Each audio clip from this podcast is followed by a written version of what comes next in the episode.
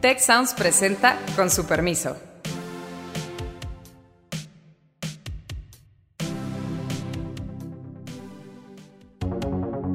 Soy Alejandro Puare, politólogo, liberal, demócrata, optimista y emprendedor público. Soy Beata Wojna, una polaca en México, intentando comprender ese país tan maravilloso y tan complejo al mismo tiempo. Hola, soy Héctor Villarreal. Me dedico a finanzas públicas. Soy Carlos Elizondo, obsesionado por el crecimiento y la gobernabilidad. Con su permiso. Con su permiso. Con su permiso. Con su permiso. Con su permiso, yo soy Carlos Elizondo y creo que hoy podemos hablar si es buena idea discutir ahora cuánto valen las calificadoras, cuánto cuestan, o mejor regresar al tema que importa, el de seguridad. Creo que el presidente está haciendo todo lo posible para llevar la conversación a otro lado. Fue magistral que en vez de discutir por qué había salido mal, hizo esta semana del debate conservadores sanguinarios versus humanistas liberales, cuando la pregunta obviamente no es qué había que hacer con los militares rodeados en su habitación por parte de los eh, narcotraficantes, la pregunta es por qué llegamos ahí. Yo quisiera platicar sobre esto, porque me parece que estamos en una coyuntura muy seria. El secretario Durazo dijo la semana pasada, el martes pasado, que estábamos en un punto de inflexión en materia de seguridad. Él quería como anticiparse a un cambio para bien, pero creo que le atinó al término. Estábamos en un punto de inflexión, pero como que esto del sentido de la curva no lo agarró muy bien. Y donde estamos es en un reto enorme para el Estado mexicano. Si les parece, podemos platicar un poco qué pasó en Culiacán y pues cuáles van a ser las implicaciones de este muy fallido operativo. Muy fallido operativo y muy fallida estrategia. Vale la pena mencionar que hoy es eh, jueves, eh, que es eh, la fecha del día de hoy, es jueves 24 de octubre, entonces quizá alguna cosa haya pasado de entonces para acá, em, que salga este podcast, pero creo que el punto trágico es este que mencionas, Carlos, el, punto de inflexión. Sin duda estábamos llegando a un punto de inflexión y es un punto de inflexión, como lo dijiste, pues con algo de, de ironía, de sarcasmo, em, pues para empeorar. Y lo que pasa es que realmente tenemos un gobierno con una estrategia absolutamente esquizofrénica, poco definida. Por un lado, una narrativa de reconciliación, de paz, de amnistía e incluso algunas iniciativas en la materia.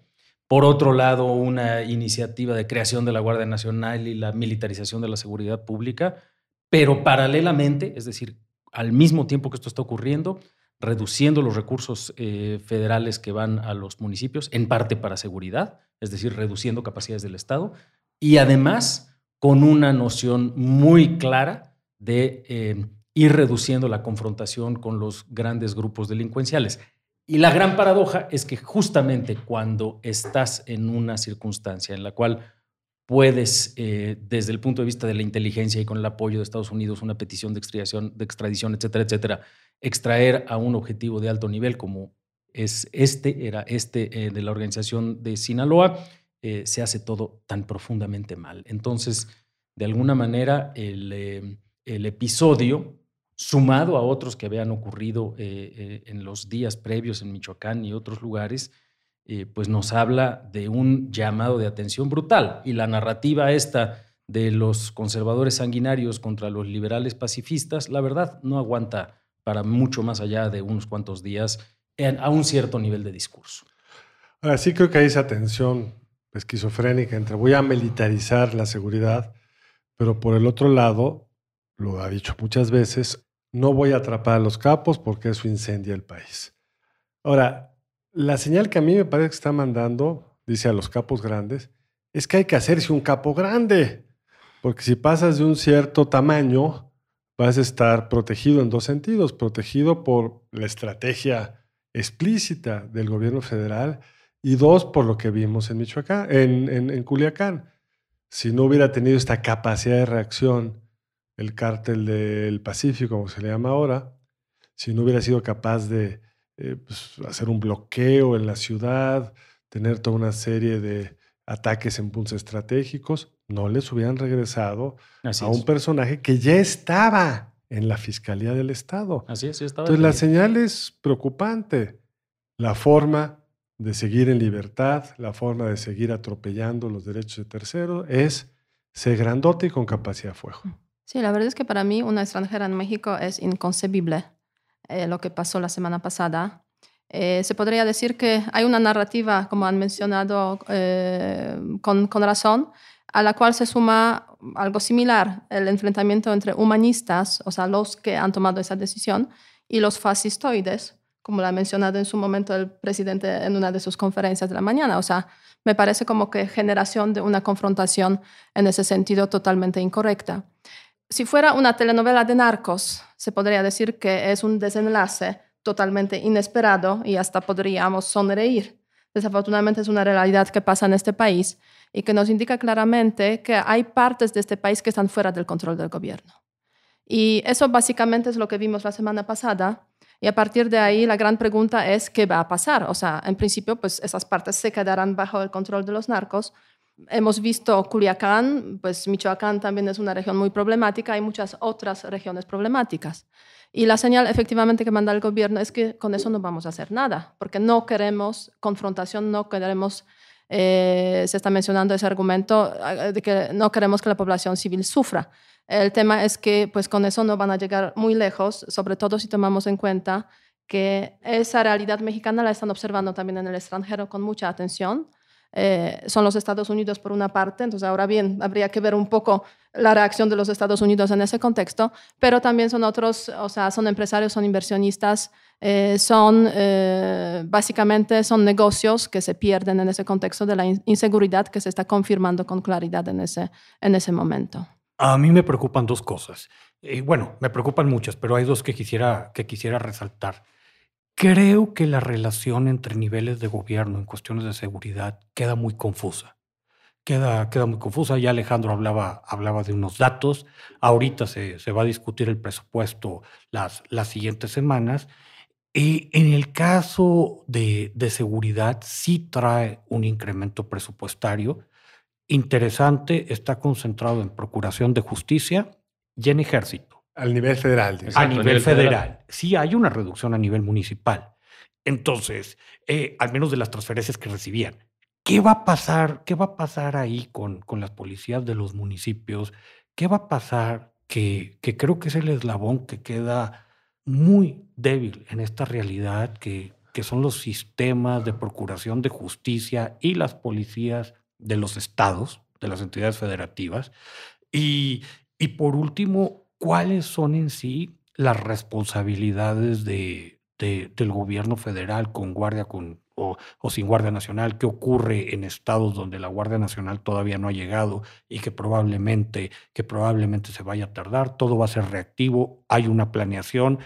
Yo, yo, creo, que, yo creo que esto no, no quedó muy claro. Ahora, espero, y este es el segundo punto que yo quisiera mencionar, que no pensemos que los secuestros de grupos de población sea una práctica recurrente para chantajear al gobierno. Yo no sé, Alejandro, si se van a desarrollar protocolos o, cómo se manejan este, este tipo de cosas, pero hay muchos grupos que por su naturaleza, por su relación con tal o cual parte del gobierno, pues de repente pudieran estar muy vulnerables. Bueno, esa es una de las señales más preocupantes, ¿no? Ya no digamos sobre la autoridad estatal y local de Culiacán, Sinaloa. Imaginemos lo que esto implica para presidentes municipales de Tierra Caliente, de algunas zonas de Tamaulipas, de algunas zonas de Guerrero, en donde dices, oye, yo de alguna forma sé que aquí ya están estos grupos organizados, pero no están necesariamente eh, en las camionetas eh, de una manera flagrante como lo estuvieron en muchos de estos lugares hasta hace relativamente mucho tiempo y que ahora justo con lo que decías tú, Carlos. O sea, si ya diste la señal de que tienes en algún momento dado capacidad eh, táctica, porque tampoco es que haya una mayor fuerza deliberadamente o permanentemente de los grupos de delincuencia organizada que el ejército mexicano, eso no es cierto. Pero en una circunstancia táctica y estratégica particular, por supuesto que logras poner en jaque a la autoridad, incluso federal, como ocurrió en esta ocasión. La implicación es esta. Si tú tienes la capacidad para mostrar esta fuerza, eh, realmente de por sí había mínimos incentivos para muchas autoridades estatales y municipales para construir, para gastar, para fortalecerse, etcétera. Si de todas maneras ni el ejército me va a defender, pues estoy loco si me opongo. Entonces creo que el riesgo que se tiene es que esto construya una etapa de impunidad visible, incluso más profunda que en la que ya estábamos. si no se, reconstitu- si no se recompone la estrategia. Yo creo que hay además dos temas. Uno es el de los hechos que vimos en Culiacán, pero el otro es el jurídico. Es decir, la Guardia Nacional y político, la Guardia Nacional fue vendida como eso, como la estrategia Sí, que sí, va a resolver el problema desde la federación. Y no solo es un tema, Héctor, creo yo, de cuándo y cómo se despliega. Lo grave de Culiacán es que ya estaba desplegado y operando. Toda Así la es. información que tenemos parece indicar que le dieron el operativo con el ánimo de presumirla. Y cuando salió mal, le cargaron el muerto al ejército para no quemarla. Pero eso puede distraer al público, pero no a los presidentes municipales o a los gobernadores que entendieron muy bien lo que sucedió. Que la sustitución de la Guardia Nacional a las tareas que antes hacía la PF, la Policía Federal, va a tomar mucho tiempo. Y si a eso le sumamos un debilitamiento presupuestal de los estados y municipios en general, en particular en las partidas de seguridad, pues sí me parece que en muchas zonas la estrategia más racional, no la quiero por supuesto justificar, de presidentes municipales o hasta gobernadores, es voltear por otro lado. Porque además jurídicamente el crimen organizado pues, es una responsabilidad federal. Se ha vivido esta tensión siempre, pero creo que va a ser más profunda ahora. Y por el otro lado, un presidente que nos prometió que él iba a estar a cargo de la seguridad. No, bueno, se reúne todos los días con su gabinete. Se ya por ahí se hizo la pregunta y bueno, ¿y qué le dicen? Si no le dicen de esto, ¿no? Porque además informa que no tiene esta, que no tenía los datos precisos, ¿no? Eh, Que no tenía ni siquiera otros datos, no tenía datos. Exacto. Ni los Entonces dice uno, el presidente tiene todo el poder, jurídica, políticamente, no hemos visto un presidente más poderoso.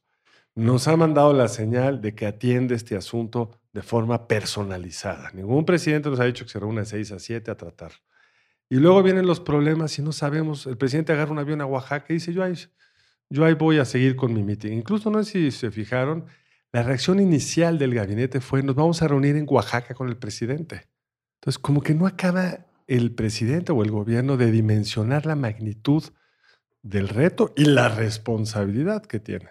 Y pareciera que en ese sentido es muy parecido a lo que ocurrió con el gobierno de Peña Nieto, Es decir, eh, entran con una actitud de que había ciertas cosas que se estaban haciendo muy mal y que bastaba con dejar de hacerlas y profundizar un pedazo de su estrategia, de su nueva idea, y solito el problema se iba arreglando poco a poco. Y es, creo yo, una subestimación terrorífica de la dificultad de estos problemas, precisamente porque estás menos alerta, estás menos informado, estás menos estratégico, estás sin aprender de lo que ocurrió en el pasado y llega una circunstancia que te rebasa Alejandro. por completo. Creen que aprendieron del pasado. Pues sí. O sea, creen que la lección es no te metas, no los confronten. Eso fue lo que generó la sangre.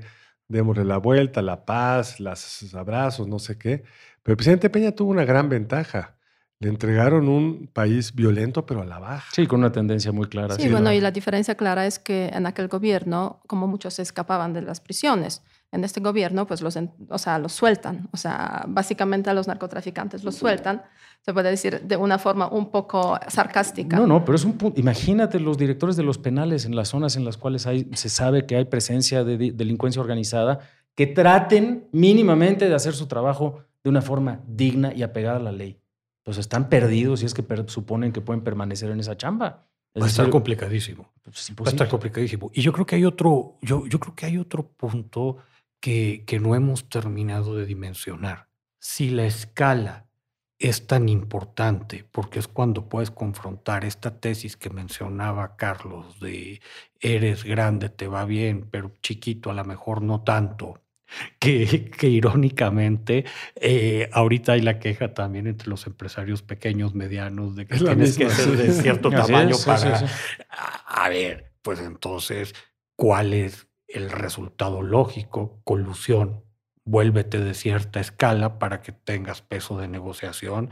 Y yo creo que eso también pudiera ser muy peligroso. Bueno, eso es lo que hacen los grupos delincuenciales permanentemente. Es decir, esto no ahora además te da la ventaja de poder negociar entre comillas, la palabra es horrenda, pero de cara al gobierno. Adicionalmente, en el pasado Tú de todas maneras tenías un gran incentivo a ser un grupo delincuencial fuerte, poderoso, con estas capacidades, y la forma en lo que hacías era matándote contra el grupo delincuencial adversario y cooptando pedazos del, del Estado precisamente para hacerlos funcionar a tu estrategia. Es decir, esto anuncia además el recrudecimiento de la violencia, porque justo es el incentivo que estás mostrando que te va a dar macabramente poder de negociación frente ni más ni menos que a la parte más alta de la estructura de poder del Estado mexicano. Salvo que eh, en una ironía muy perversa, ahora se formen sindicatos pacíficos. Así se entiende el éxito priista. No nos metemos con ella, no se meten con nosotros, pero sabemos que ese equilibrio no es estable. No es estable porque se van yendo a otros negocios, porque quieren controlar al de junto, porque van cometiendo atro atrocidades en su negocio. Y porque les cambian los precios de referencia internacionales y les cambian los incentivos y cambian generacionalmente las organizaciones y el que lleva 15 años de escolta ya quiere ser jefe y, y el, y el eh, tío que ya está mayor se enfermó y entonces ya hay una parte de ahí de la lealtad. Es decir, no son negocios estables. Eh, eh, y, y, la propia característica de la población pues también va cambiando y los giros de negocio ordinarios cambian la estructura del negocio y eso permanentemente, como toda estructura económica, eh, sobre todo esta que está sometida a tantas variables y a tantos distintos giros, pues la probabilidad de que eso se mantenga estable es extraordinariamente reducida, particularmente porque estamos hablando no de mercados de consumo sumamente contenidos, sino sobre todo de valor agregado en la distribución, en la capacidad para cooptar distintas rutas de distribución de distintos productos, que no solamente es la cocaína que viene de Colombia, sino de montones de cosas, llegando al mercado de consumo ilícito más importante del mundo de prácticamente todo.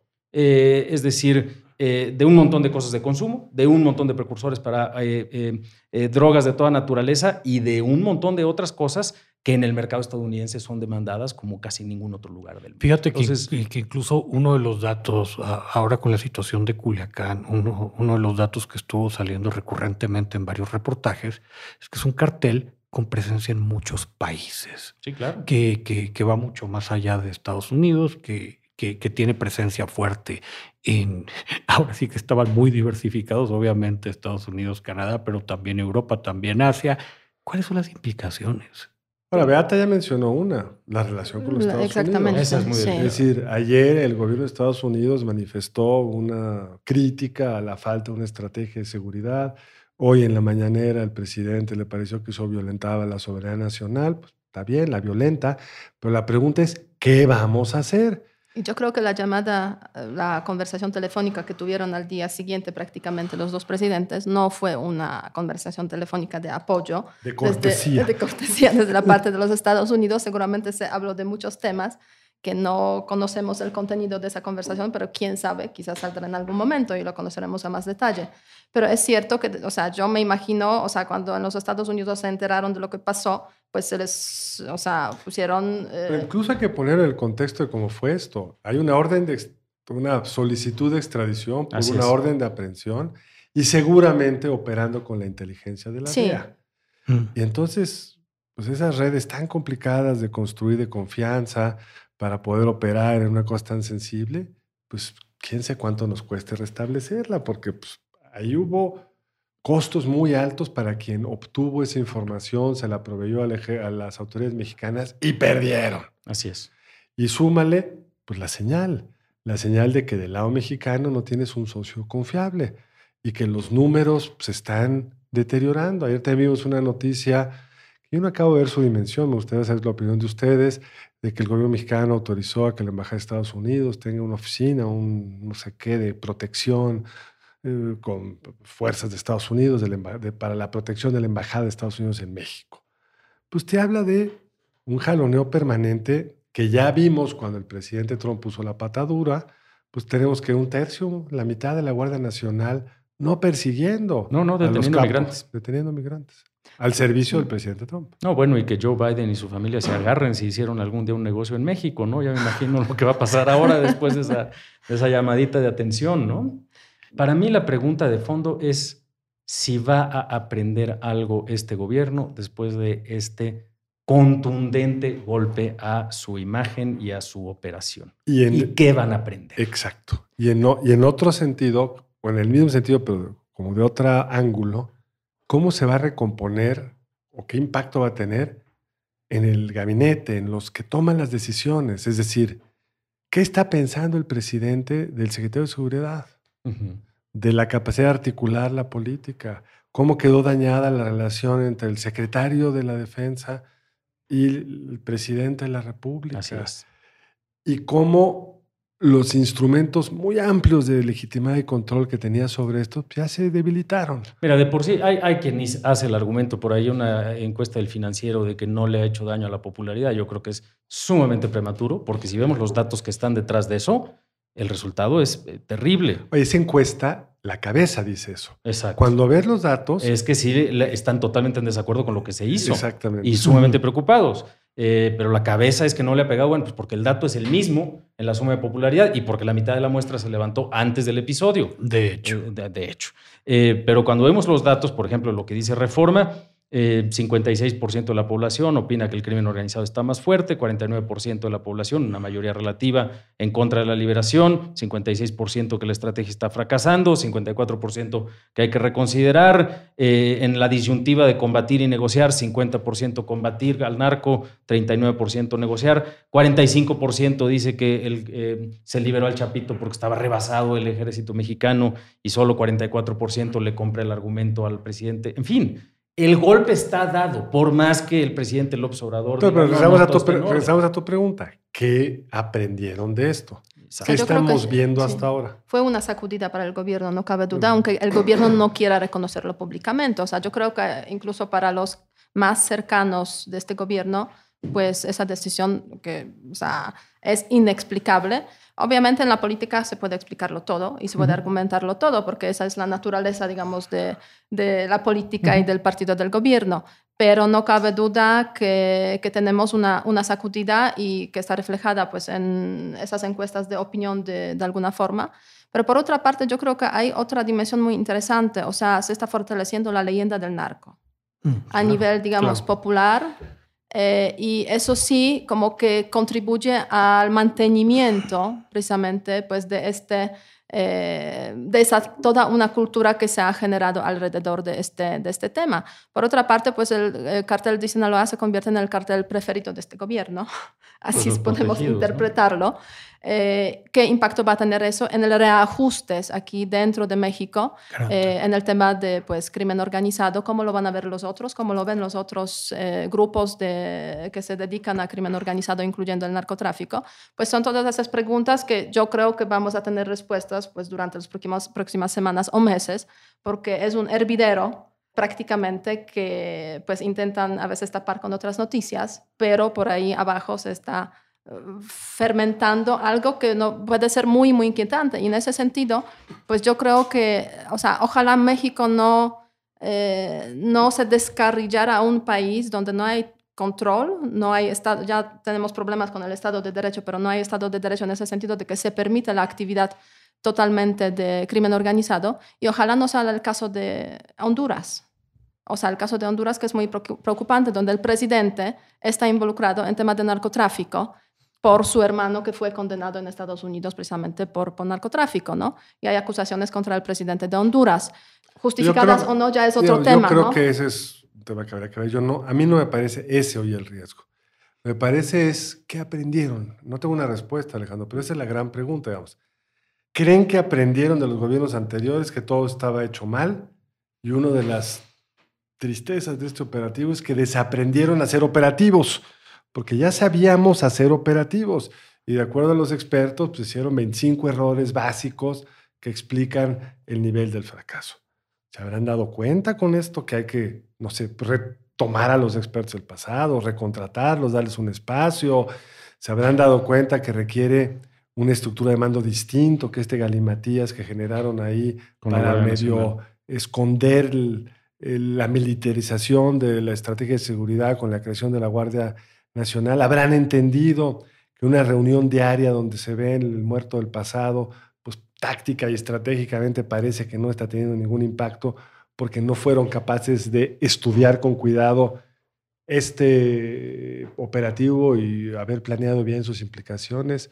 No lo sé. Y el aprendizaje que espe- esperaríamos se tiene en algo que ya mencionaste tú, que es la relación del presidente con las Fuerzas Armadas. Claro. Muy delicado el estar viendo estos videos, eh, pues de alguna manera validados y con eh, pietaje, contenido producido por la Secretaría de la Defensa Nacional, en donde el argumento es...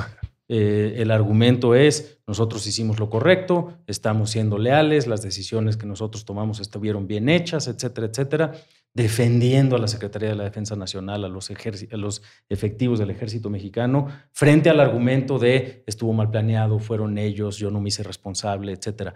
Eso es sumamente delicado. Habla también del desorden de comunicación absoluto en el cual pues a la fecha no sabemos, por ejemplo, si la versión del New York Times de que también detuvieron al, otro hermano, a Iván Archibaldo, es verdadera o no. El gobierno dice, no, pues yo no tenía datos, no es cierto, no está claro, etcétera, etcétera. Em, el propio presidente ha estado, eh, digamos, sumido en un montón de contradicciones, por no decir el secretario de Seguridad. Y, creo que además de la política de comunicación, la relación con, el, con las Fuerzas Armadas es un tema muy delicado, eh, la relación con los Estados Unidos y desde luego también el el si vamos a permitir que en efecto haya incluso oportunidades muy esporádicas el riesgo de superioridad de la delincuencia organizada respecto del Estado mexicano. ¿Y qué hacemos para evitarlo?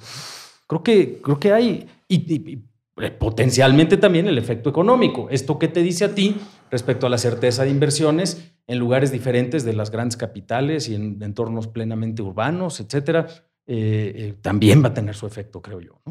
Ya habíamos platicado aquí de, que la popularidad del presidente y, este plan de mantenerla alto, probablemente descansar en tres pilares, no sé si se acuerdan, una cierta estabilidad macro, repartir mucho dinero vía las transferencias directas con todo esto de pintar el tablero, pintar el tablero de gris y tres había la condición de seguridad que, que es indispensable para mantener cierta cierta, cierto nivel de popularidad. Va a estar, si ahorita pareciera, al menos por estas primeras encuestas, que ya hubo una reacción, pero todavía mucha gente de su lado, ¿qué va a suceder en los siguientes meses? Yo quisiera conectarlo con tres cosas.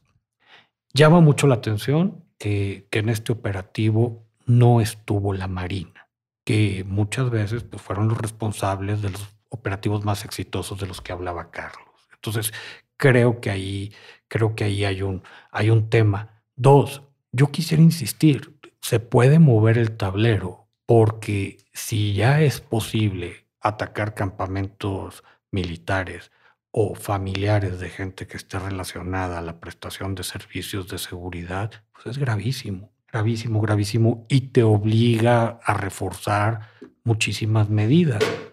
Y tercero, como está el, crimen violento, como todas las estadísticas más confiables se muestran para este 2020, un recrudecimiento pudiera poner al país en niveles de ingobernabilidad. Y esto debería llevar una reacción, estos riesgos, no digo que vaya a suceder, pero estos riesgos a un cambio en la estrategia presupuestal. Porque lo que tuvo la administración de Calderón fue margen y voluntad para empezar a meterle mucho dinero al tema. Será motivo de otro programa, discutir si hizo bien o mal, pero hubo un cambio claro en las prioridades. Mencionabas tú, Héctor, que hay un poco más de dinero en seguridad, pero es marginal. Y, digamos, y sigue México gastando con respecto al PIB en materia de seguridad pública. muy poco. Muy poco respecto a países, fino, el ejemplo no es muy bueno por la que ha sucedido recientemente, pero respecto a Chile, que en materia de seguridad pública no tiene los retos que tenemos nosotros y gasta mucho más como proporción de la riqueza que generan que nosotros. Entonces, la primera reacción que uno esperaría, creo yo, Alejandro, es una reasignación presupuestal mucho más de fondo. Yo no la veo, no sé si hay el margen. Me gustaría saber tu opinión al respecto, Héctor. En el corto plazo no hay margen para una expansión importante. Salvo que, por ejemplo, hubiera un cambio de prioridad y dijera, ¿sabes qué? Lo que este año le, vamos, le íbamos a meter a Pemex, pues se va a ir a seguridad tendrías que agarrarte una, una de esas bolsas grandotas, pero pues con el respectivo problema de que entonces si todas las calificadoras que ya estaban más tranquilas por el, los recursos extras a Pemex, o sea, en algún punto, Carlos, sí nos vamos a topar con, unos ingresos muy pingües que muy, que muy rápido dices, ya no puedo gastar más. Sí, además yo creo que reasignar los recursos en ese momento sería como reconocer la estrategia fallida y me da la sensación de que es lo que el gobierno no quiere hacer, porque pues ya tendría como tú- un discurso un poquitín distinto. Tú- Pero el papel importante aquí puede jugar, pueden jugar los Estados Unidos, presionando de Sí. formas varias, muy diversas, para que realmente se haga cambios de hecho, aunque no tengan el conocimiento en el presupuesto. Sí, pero tú decías, y tienes toda la razón, el presidente no va a decir, me equivoqué, no está en su naturaleza, no está en la naturaleza de los políticos en general, pero el caso del observador me parece que está más claro. Pero podría, sin hacer mucho ruido, empezar a redirigir recursos a, la seguridad. No tienes que hacer un mea culpa. Yo no lo, no lo sabemos porque el presupuesto ya digamos, salió de la Cámara de Diputados o está, bueno, está discutiéndose en la Cámara de Diputados, pero no sé si se vaya a modificar. Pero esa sería la primera señal de que están reaccionando. Y el reconocimiento de culpa a mí no me preocuparía tanto. Yo, yo creo que sería hasta bien tomado por la opinión pública de, de decir, ¿sabes qué? Vamos a apoyar a nuestras Fuerzas Armadas, las estrategias de seguridad. Necesitamos que la gente Sí, hay se- un discurso o sea, muy fácil. Muy fácil. Yo creo que el problema es encontrarle el dinero, sobre todo si queremos un monto considerable. No, y además una parte importante de esos, de esos fondos debiera de aplicarse pues, a los estados y municipios de una forma que tampoco es fácil lograr, pero con incentivos para alcanzar ciertos estándares, etcétera. Darle un poquito la vuelta a esa, a esa ecuación, pero no se va a pensar hacer así. Al contrario, si acaso se va a gastar más de una forma centralizada. Y en una de esas, pues, si Mr. Trump nos dice hay que seguirle frenando la migración, a eso se va a dedicar. Quizá eh, se van a ajustar un poco también las prioridades de detenciones. eh, de algunos de los temas que le pongan más prioridad al gobierno de los. Estados Unidos, pero también creo que va a ser limitado el efecto. Y el problema adicional de que no haya un cambio de narrativa, yo no sé si hay un me- mea culpa,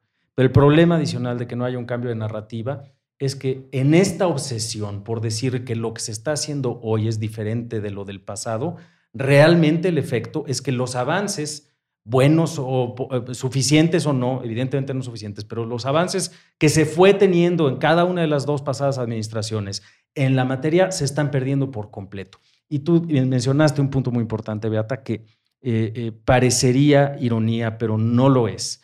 Esta noción de, otra vez, la glorificación de la narrativa y la historia del narco eh, había pasado de la cultura popular prevalente a una cultura popular en un pedacito, digamos, en las telenovelas y esto, pero siempre con alguna claridad de que eso, uno, estaba mal, dos, estaba siendo combatido y tres, había un relativo consenso de que era una tragedia lo que estaba ocurriendo. Eh, y ahora pues resulta ser que pues es una tragedia vencedora. Sí, el Y el narco con- efecto es regresar a hace 30 años, cuando verdaderamente eso se veía como un hombre, pues déjalos hasta buenos son, que en la narrativa, Sí. digamos, de las élites, eh, eh, había esta noción del narco como benefactor. Pues claramente no estamos muy optimistas. Lo que estamos viendo es ciertamente muy complicado. Pero ya hemos visto que en el pasado el Estado mexicano puede reaccionar a este tipo de retos y reaccionar cambiando la tendencia. Pero quizá, dado que los tiempos siempre nos dominan, una reflexión final de cada uno de ustedes. Beata. Eh, a mí me, yo soy muy pesimista en ese sentido. La verdad es que no creo que a lo largo de los próximos años va a haber cambios en el tema de seguridad, cambios sustanciales. Y lo que sí me preocupa mucho es que el narco se está convirtiendo en un actor legítimo, reconocido de esta forma también por el gobierno, un actor que tiene capacidad, como cartel de Sinaloa, emitir un comunicado casi de prensa anunciando que agradece al presidente la liberación del jefe del cártel y además proponiendo la apertura de una universidad eh, que podría una- inaugurarse con la mamá del Chapo y con el presidente de México. Mira, yo to- tomaría, tomaría dos lecciones. Me parece que para los grandes capos y estas organizaciones muy poderosas van a tener que ser, se les va a tener que atacar de manera federal. Y a lo mejor ahí sí se tendría que pensar en esta especialización de, de la Guardia Nacional con cosas que implica. Pero una de las lecciones que, que me deja también el problema de Culiacán es revalorar el trabajo local municipios y estados, incluyendo cómo se financia sus acciones. Mira, yo creo que la confianza que debemos de tener dentro de este pesimismo, coincido con los riesgos, es en la población. Eh, el mecanismo no es directo ni es inmediato y desde luego es incierto, pero la gente le preocupa profundamente el tema de inseguridad, le preocupa profundamente la impunidad, está sufriendo las incompetencias de algunos gobiernos estatales y municipales y particularmente los eh, fracasos del gobierno federal. No hay gobierno que aguante esta circunstancia en aprobación y en popularidad. Si llega en esta circunstancia o incluso peor, como es previsible lamentablemente el gobierno en materia de seguridad a la intermedia, va a ser vapuleado Morena, incluso en la ausencia absoluta de liderazgos opositores dignos, decentes o visibles. Es decir, no hay forma que se sostenga esto. Creo que es un mecanismo reducido, eh, incierto, eh, que está sometido a 20 variables más, pero pesa y pesa mucho. Y salvo que hay una recuperación económica rápida, que no se ve, al contrario, creo que en previsión a eso es muy probable que haya ajustes por parte del gobierno. Pues con su permiso, hemos discutido un tema espinoso. Ya tendremos las semanas siguientes otros temas. Muchas gracias por estar con nosotros y hasta la próxima. Gracias. Muchas gracias al equipo del Tecnológico de Monterrey y de Tech Sounds. Productor ejecutivo de Tech Sounds, Miguel Mejía. Productora de Con su permiso, Alejandra Molina y postproducción, Max Pérez. Les invitamos a escuchar el siguiente episodio de Con su permiso y el resto de programas de Tech Sounds en los canales de su preferencia.